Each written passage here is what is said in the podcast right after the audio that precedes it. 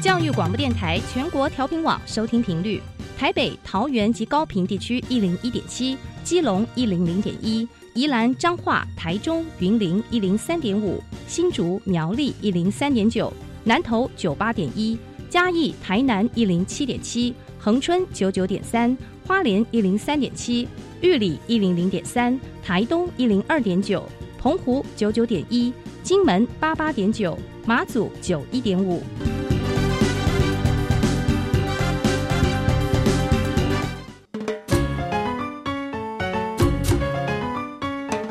生活处处有科学，人人都是科学人。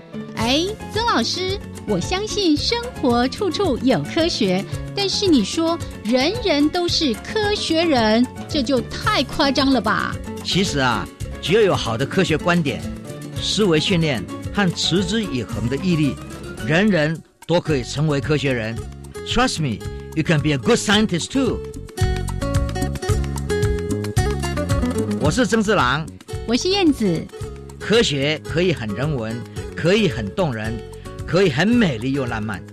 每个月第一和第三个星期四上午十一点五分到十二点，教育电台邀你一同品味科学的万种风情。欢迎收听，人人都是科学人。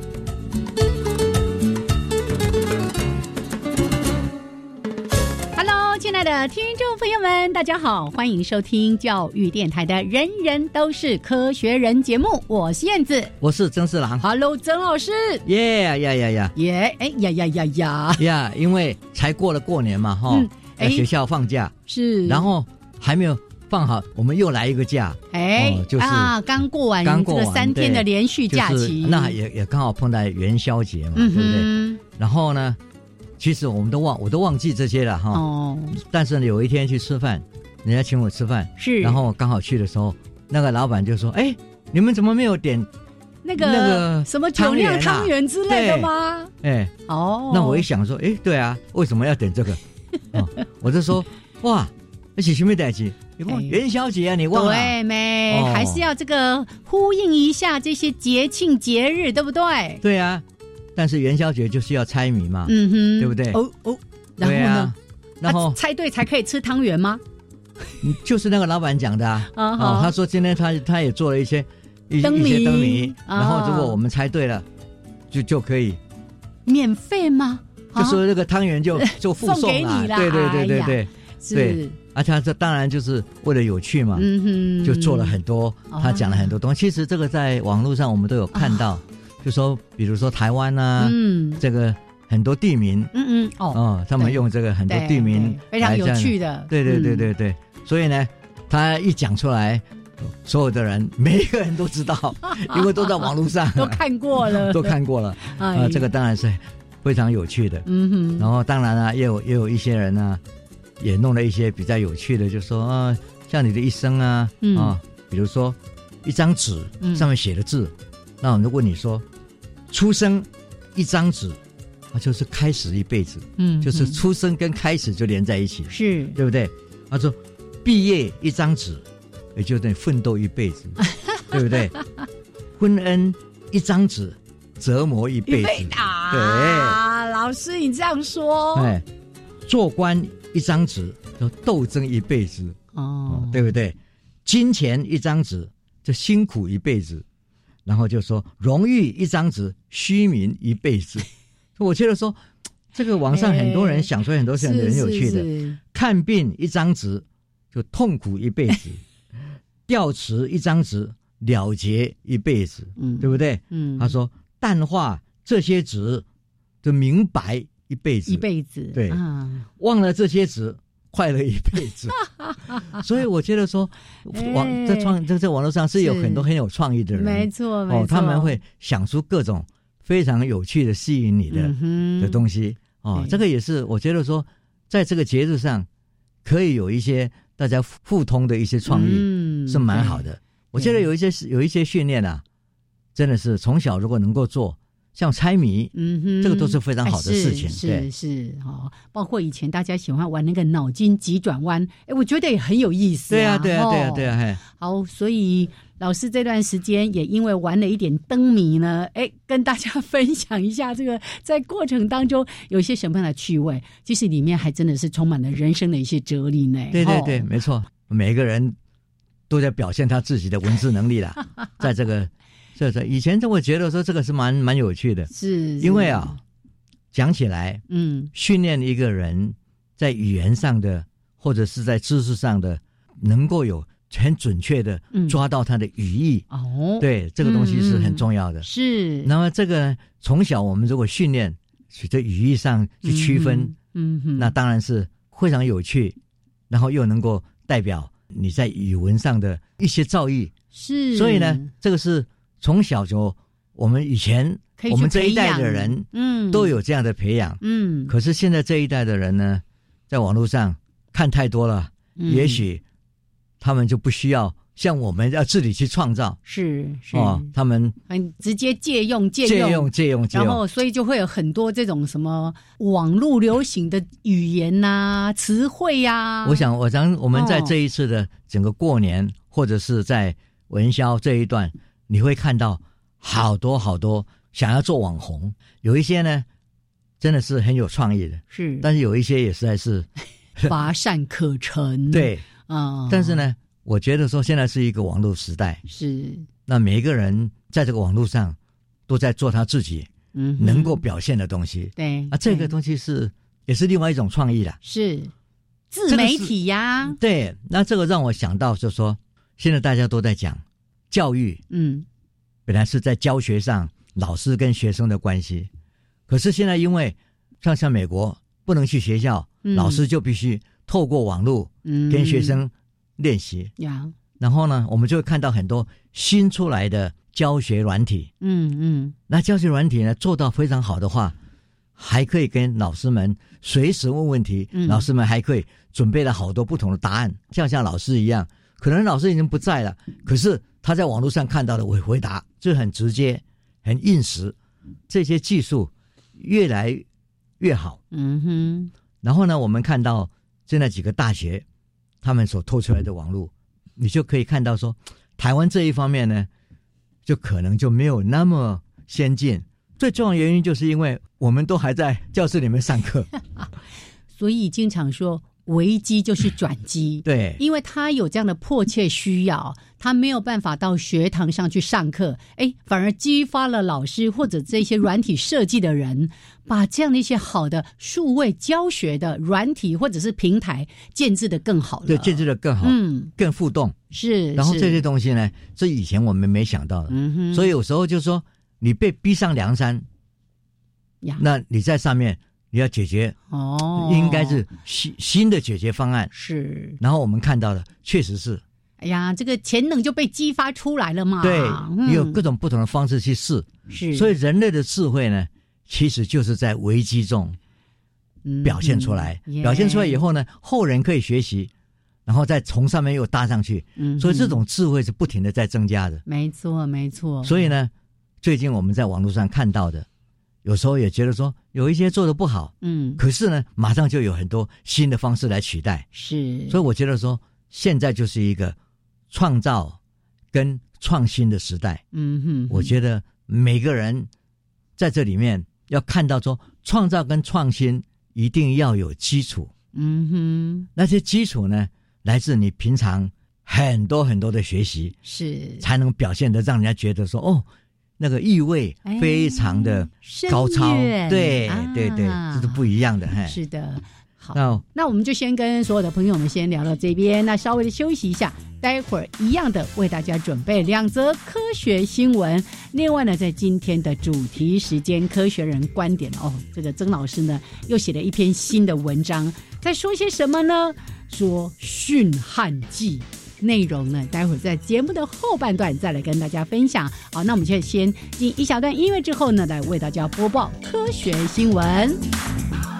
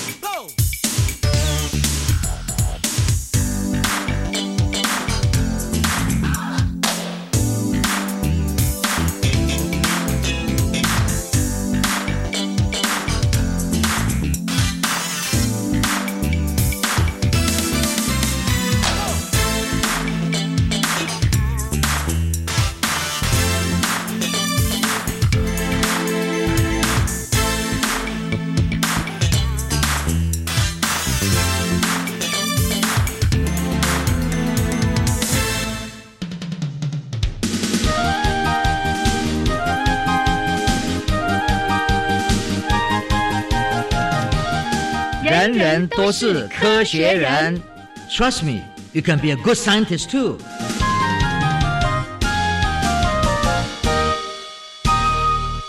人人都是科学人，处处可学新知识。欢迎朋友们继续加入教育电台。人人都是科学人，我是燕子，我是曾志郎。哎，来，我们要来出招喽！嗯哼，竟然老叶防虫可以出新招，到底在说什么呢？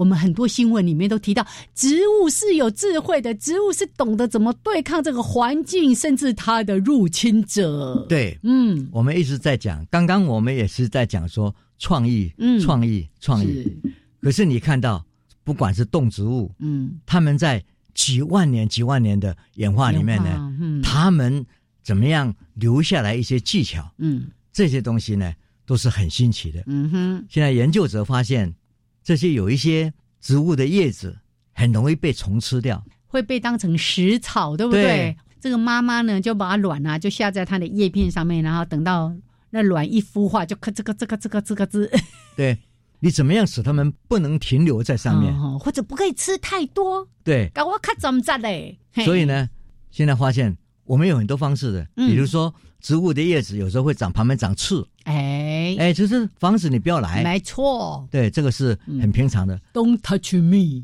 或者是带着带着一些毒有毒的东西，哦对那生物你一碰到以后就会痒会痛，对，这也是另外一个方式。是，但是现在科学家发现，哇，很有趣的，还有新招哦，对这些新招，就是说，它在它的叶子上，嗯，能够在它的整个叶子的面上呢，造成很多皱纹。哎，那那不不就老了就有皱纹吗？对，啊，这个皱纹呢，就让这些昆虫下来的时候呢，啊，它本来要慢慢来吃的，那走不稳就摔跤。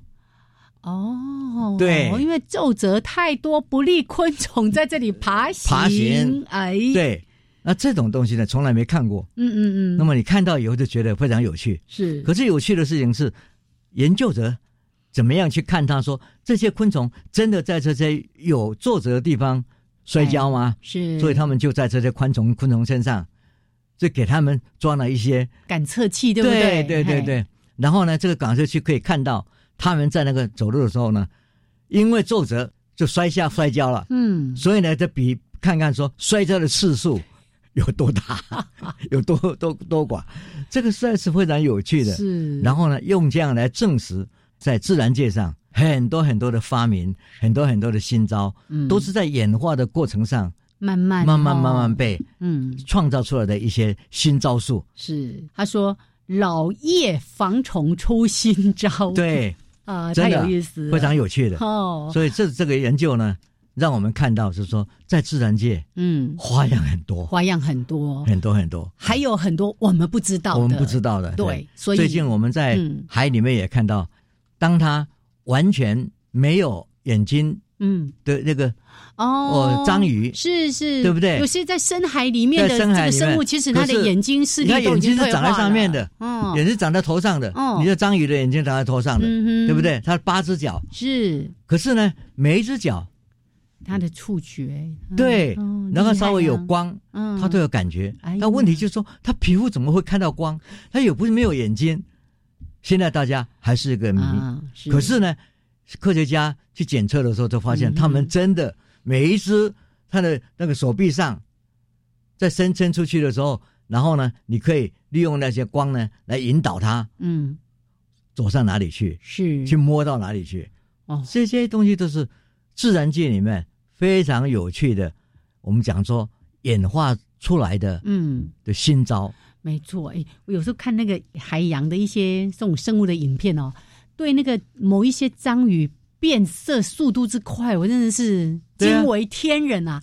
它走到你，然后环境一直变化，它就颜色一直变，对，没错而。且你就觉得是几乎是瞬间呢。我想，所以那种跟环境的互动哦是非常非常敏感的，嗯，啊，这种敏感性都藏在他的基因里面，是，所以这个是非常非常有趣的哦。对呀、你看这些奥妙都等着科学家们再去做一些解密了。所以我们对我们生活的的这个环境，嗯，我们一定要爱护，真的，你才能看到这种多样性。是，如果在你本来就有的这种自然环境被破坏的话，嗯，真的我们的下一代的人就看不到了。没错，我最近烧虾就是因为这样子哈。好，来，我们来谈另外一则新闻。刚才提到这个老叶会出新招来防虫，主旨非常明确。那么新闻标题下得很好，接下来这则新闻就在说，主旨明确才有效。这个明确非常重要，是有研究根据的。是，那么最近呢，有个研究哦，是一个以美国麻省理工学院国际融合创新大赛，他们要做这个研究呢，嗯。就开始做两个不同的目的，一个是就是钱多少，哎，奖奖金金很高，对，嗯很高；另外一个是说强调社会性，哎。也就是，说他他的社会影响力，嗯哼哼，他的主旨就是说创造共荣的社会。那这样子是很很明确，奖金是一件事情，是，可是我要你做什么，嗯哼，这个很清楚。来看看有多少人在哪一个情况之下，哪一种主题之下，他来接受或者报名嗯，的处是有多少？你可以看到一万三千名创业家注册来参加竞赛，这个麻省理工学院所办的这个创业竞赛。嗯哼，那么在主旨写的这有奖金超过160万六十万美元，哎，哇，这个好很多钱很多呢，哦。另外就是说，强调社会影响力，它的主旨就创造共荣。嗯，然后怎样怎样这样可以做什么事情？对对对对对，这这叙述，那研究者都开始计算收到信的人按案件来参加的到底有多少人。嗯哼，结果显示，我们从那个总次数来讲了哈，嗯，按下奖金导向主旨的男性，比按下社会导向主旨的女性的男性多了百分之五十五。哎，呀，这个嗯就很明确了吧？哈是。是是，然后按下社会导向的女性，则多了百分之四十六。嗯，呃，这个也是一样，就是说，只要你主主题明确，你导出来的那个你内在的嗯，倾向就就就非常清楚嘛，哈、嗯哼，我觉得说，在这个研究里面，有这么八百人的集合哈，性别和地理位置跟最终的申请参加者都很相近。这个研究就告诉你说，嗯，只凭简单的讯息就可以提高参赛者的意愿，这件事情呢，在一般来讲，嗯，都常常被忽略到。是，所以呢，我们在今天要办一个活动，要做些什么事情，那个主题一定要点在前面。嗯哼，这个我们在认知心理学上叫做 advanced knowledge，、嗯嗯，就说先前的，先给他一个点开，先告知一个，对嗯，一个方向，然后后来你再看，在吸收他的其他资讯的时候呢，就会照着他走，嗯就你的理解力呀，就会增加。就焦点先被提出来之后，对，大家的理解也就会更清楚了。对嗯所以呢，我是觉得说这个研究呢，它是有一些非常实证的意义的。嗯，哦，做做出来这些证据，让人家看到你这个整个活动的时候，想要达到目目目的，你真的要先把你要做的什么事情很清楚的先说出来，嗯哼，然后画龙点睛，后面的的一些讯息就会围绕着这个焦点去发展。哦，所以我觉得说这个研究还是蛮有兴趣的。嗯，对，所以这个其实给了我们很重要的一个启发，就是有时候像是好了，我们说上司呢要交代工作给他的部署，他自己说的不清不楚的时候，底下的人就想开始要胡猜乱猜，到底他要的是什么？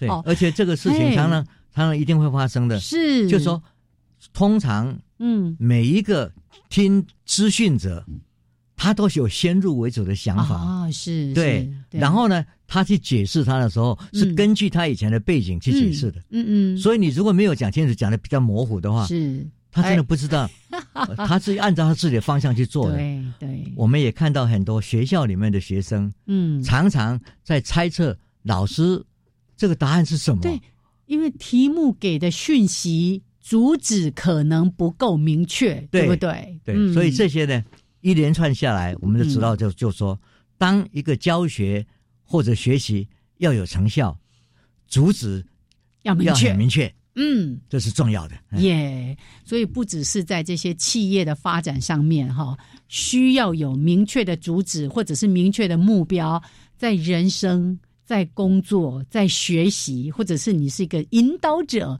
可能这个部分都是我们需要去学习的。嗯就说讲清楚了，哎，讲清楚，说明白啦，哎，不要让对方在那边在那边猜在那边啊胡胡猜胡想。哎是是，好来，所以呢，这两则科学新闻也提供给听众朋友们来参考。那就先聊到这边，稍微休息一下，一小段音乐，还有两分钟的插播之后，回到科学人观点的主题时间。来，这里老师又有故事要说给大家听了。从那个训汉，哎，不是训汉赋哦，是训汉记哦。到底老师要训什么呢？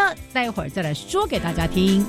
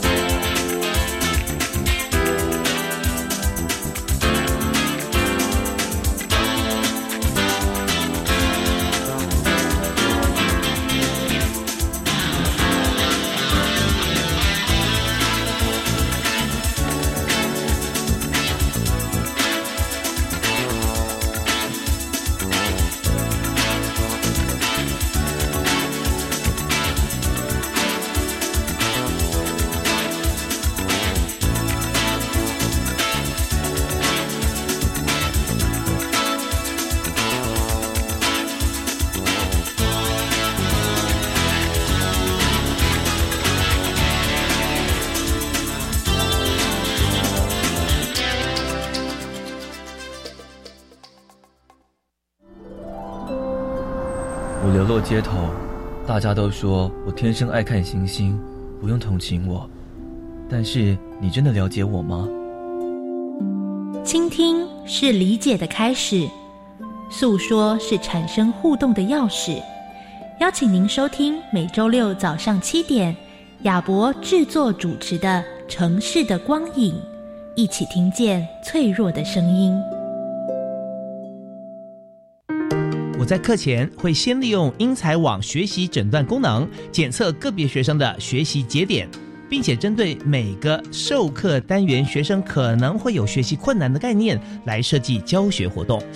我们全校都利用英才网所提供的学习资源进行教学活动。英才网是一个优质网络教学平台，欢迎教师及学生踊跃加入使用。以上广告由教育部提供。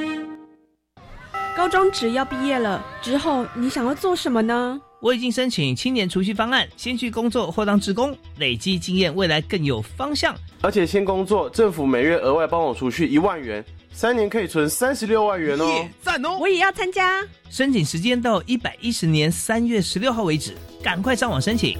详情请上青年教育与就业储蓄账户专区网站。以上广告由教育部提供。Java Java, Amapolat, Daken Kemasikatsidas, di Jakurabu, Gulele。大家好，我是来自台东的胡代明，这里是教育电台。那罗哇那咿呀那呀哦哎呀，那是你呀鲁玛的呀恩，哦，朋友们，就爱教育电台。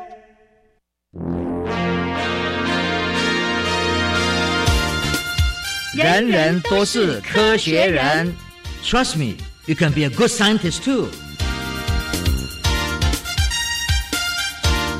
人人都是科学人，处处可学新知识。欢迎朋友们继续加入教育电台。人人都是科学人，我是燕子，我是曾四郎。好，我们的节目呢，在每个月的第一还有第三个星期四上午十一点五分到十二点为大家准时播出。也欢迎朋友们按时的加入我们收听的行列。那如果呢，您要重复收听，或者是哪一天漏掉了，记得回到教育电台的网站，搜寻“人人都是科学”。学人就可以重复来收听，只有保留六十天，要把握时间哦。好了，那我们节目的后半段呢是科学人观点。老师这一次来谈谈，哇，哎，老师，我礼拜二才谈去南极呢，你现在带我们去西伯利亚呢？对，哦，嗯，同样是拎叽叽啦，哦，就刮就刮，真的，嗯，冷，可能在当时地球上。嗯，可能很多地方都很冷，是在冰河时期的时候啊，是那刚好是那一块地方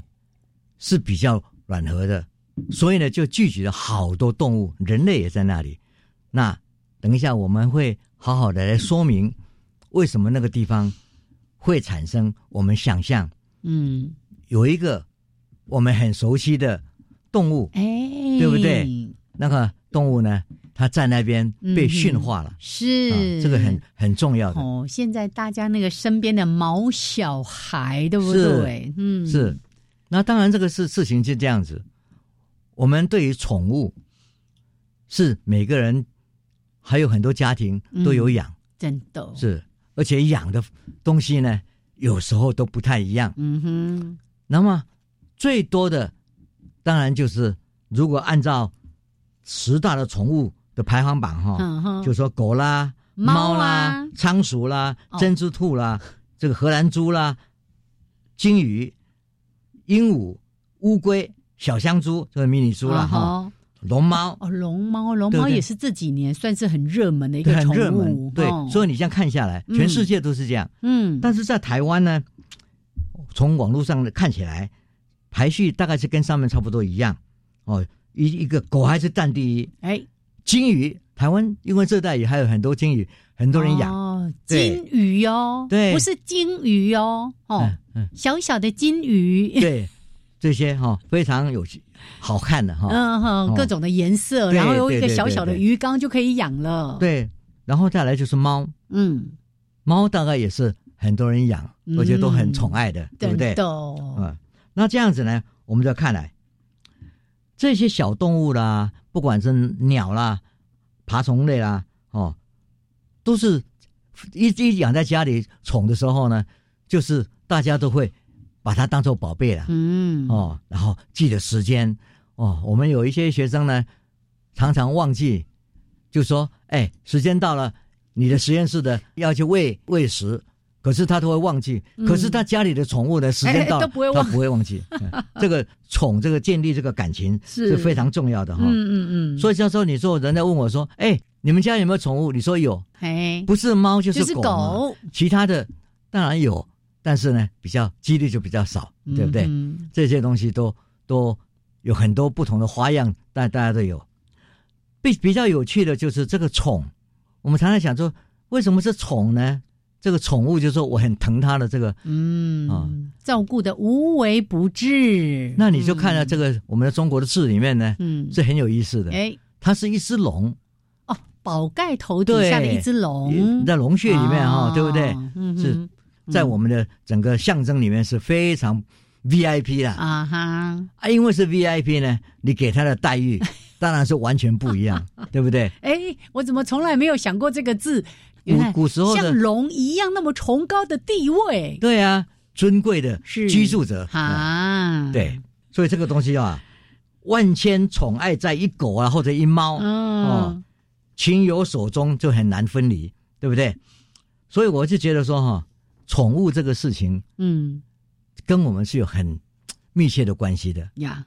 可是如果我们再想起来，宠物在我们家里很多行为，我们不知道它怎么来的，是。哦，所以科学家就有时候想要知道呀，像狗，嗯哼，它是狼，哎，对，驯化过来的，是，所以它什么时候？嗯，猫呢，就是宠物啊，嗯，对我们来讲，科学家来讲，就会知道人的行为跟动物之间如何互动，这个当然是很重要的一个议题哦，它会改变我们的行为嘛，嗯，也就是非常巧的，过年的时候呢，我以前教过的学生，现在已经在一个大学里面当主管了。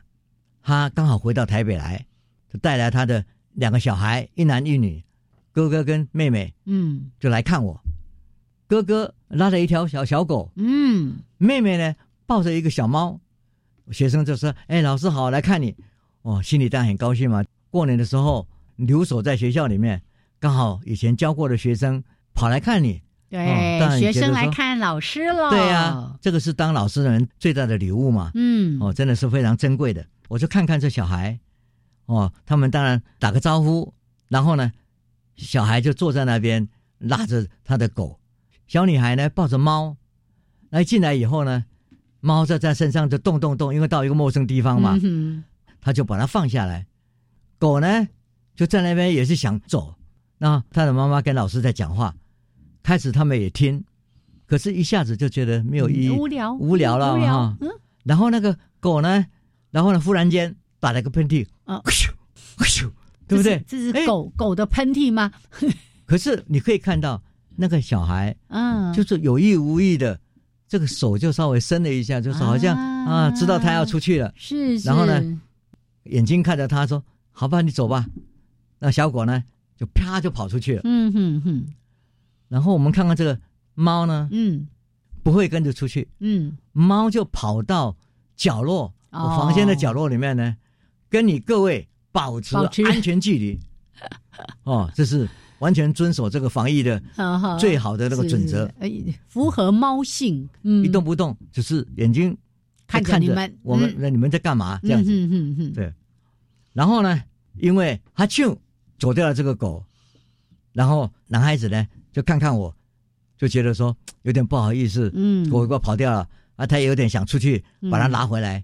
我下来我就讲跟跟我的学生讲了一句话，我说：“哎，真的很好玩。”嗯，这个狗呢，真的是狼的后代，对不对？啊，这个学生就说：“哎，老师啊，你要讲跟我们讲故事啊？”是是，讲狼的故事。嗯，哎，这个小男孩就说：“怎么是狼呢？跟狼什么关系？”是啊，哎，然后我就说：“他是他的后代。”这个小女孩就讲说。这个狼跟狗不一样，狼很凶，嗯，狗是很好，不然的话，我们不能引狼入室。这我就说，对对对对对，哎，引狼入室，对，对啊，嗯，就表示这两个性格是完全不一样的，是是是。然后我就说，对，但是在远古的时候，嘿，狼跟人在一起生活互动，然后呢，也帮了人去做了很多事。这个时候呢，他们互相之间。建立了这个感情，嗯，这个狗呢，就慢慢、慢慢、慢慢被驯化了。他们就问说，在哪里？我说，现在从科学家的研究里面呢，就发现应该是在西伯利亚，嗯，那边当时可能是比较其他地方来讲还没有那么冷，嗯，在那个山谷底下，应该还是还好的哦，所以才会最近我们挖到好多。不同动物的骨头啊，长毛象啊，这些东西都在那里，就表示说确实是当时是活在一起的。那个大概在两万三千多年前。然后呢，我们再来看，那这些呢狗呢，慢慢慢慢的从白令海峡就走进了北美洲。嗯，所以北美洲呢有很多狗，他们的祖先，他们身上的基因就一直追寻到。当年在西伯利亚的狗的骨头上，嗯，所以因为这样子，我们知道这些狼呢是一定跟人有一段非常长远的互动，一起嘛，大家都想要吃东西，嗯，然后人又会煮比较香的东西，对，然后呢，他们来吃也喂他们，嗯，慢慢慢慢都依附过来的，这时候呢，狼跟狗呢，就很多很多习性上太相近了。嗯，其中包括个习性就是打喷嚏。哎耶，这个小孩子就说，小男孩就说，这跟打喷嚏有什么关系？嗯哼，我就说，哦，哦，你不知道。哎，这科学家可是有研究的呢。对，嗯，我说，我说，我跟他讲说，科学家呢，他们啊，观察在这个波扎那的一些狼群，现在还是狼、嗯野狼在在外面的狼群，是是是，哦，这五群呢，然后他们观察了六十八次，去看他们呢，每次要出巡，哦。一起，哦他们是个群群体，寻找猎要去物还是猎物的时候，哈。去猎食的时候呢，是，他们并不是个别就跑了，嗯，他们是要团体行动。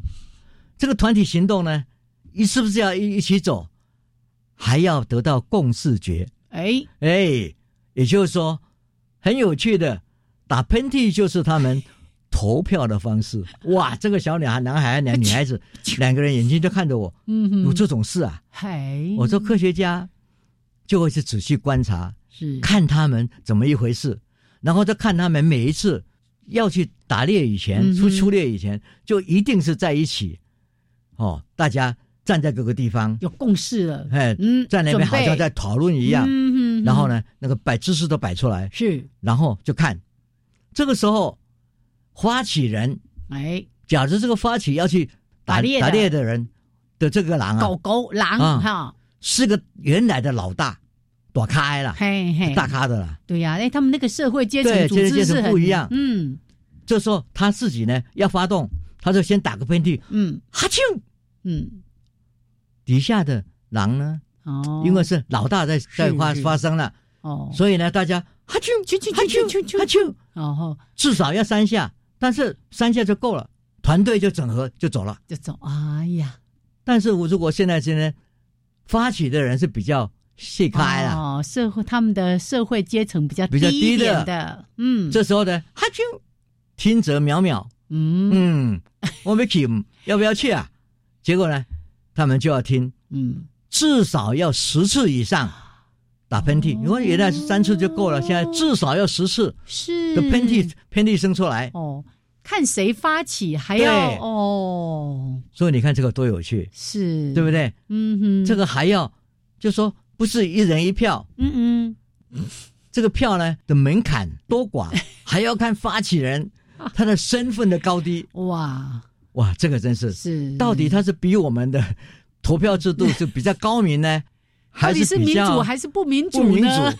我们也很难说了哈，哎这是一个，就说社会阶层的方式嗯哼是不太一样。是，所以呢，我就跟这两个小孩讲了这个故事以后，哇，这个孩子呢听得很有趣，嗯，他自己就哈啾了一声，嗨就赶快追出去了，也告诉我说他也要出去了。对对对对对，他已经那个刚才那个狗狗是老大，狗狗已经哈啾过了，是啊，他也要赶快出去了。是。。然后呢，哎小女孩就看着她的猫，嗯。哦，就是说看到猫还是还是在那边，嗯，哦，他还没有怎么样，只是只是开始关心他，哦，那这时候呢，那个我的学生就跟我讲了，老师啊，来这边听你讲故事是蛮好玩的，嗯哼啊、我就说还有我们还没有讲到驯化的故事，嘿，来，故事待会儿再继续说。哦是，刚才已经听到，这是学生带孩子来研究室去拜年，因为老师过年都不放假的，所以学生都知道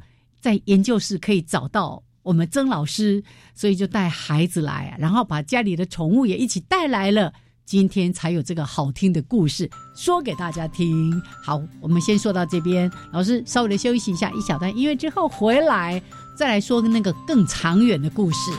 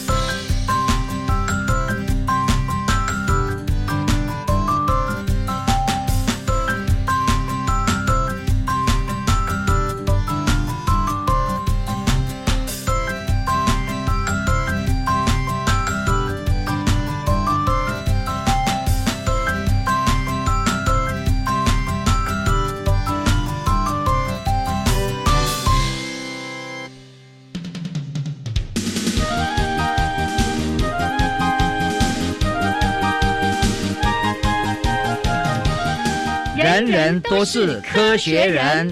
Trust me, you can be a good scientist too.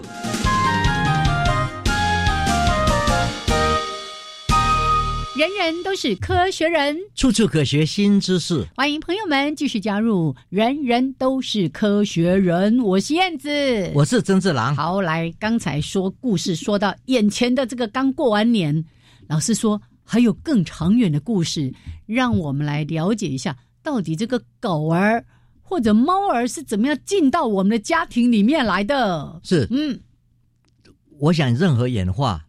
都是长时期的时间，是我们不是说一天两天就完成，嗯哼，这个是很长的，对呀。所以呢，科学家在研究这个故这个这些狼被驯化的故事的时候，当然他们先从北美洲的狼开始呀。的狗开始，那边狼以前狼很多啊，对呀，然后呢就发现就是说，耶，这些狗呢原来都是亲戚，嗯，这是，可是慢慢就一直一直追，一直追，追到。这阿拉斯加，再从阿拉斯加就追到他的祖先，原来是在西伯利亚。嘿，那么这一个呢，都是考古人类已经做了好多的研究，这些研究呢，一直发表在很多文献上。那最重要的事情是，如果进到这边来是两万一千年到一万九千年之间，那这这中间的变化。是怎么一回事？嗯哼，哦，我们再来看，所以呢，就知道说，狼、狗、人这三者的关系。那最早是狼变成狗，那我们就说，狼跟狗分开之后，嗯，狗就跟人在一起了。嗯哼，那人跟狗在一起，一起生活，人做了什么事？人到了哪个地方，那个环境的变化。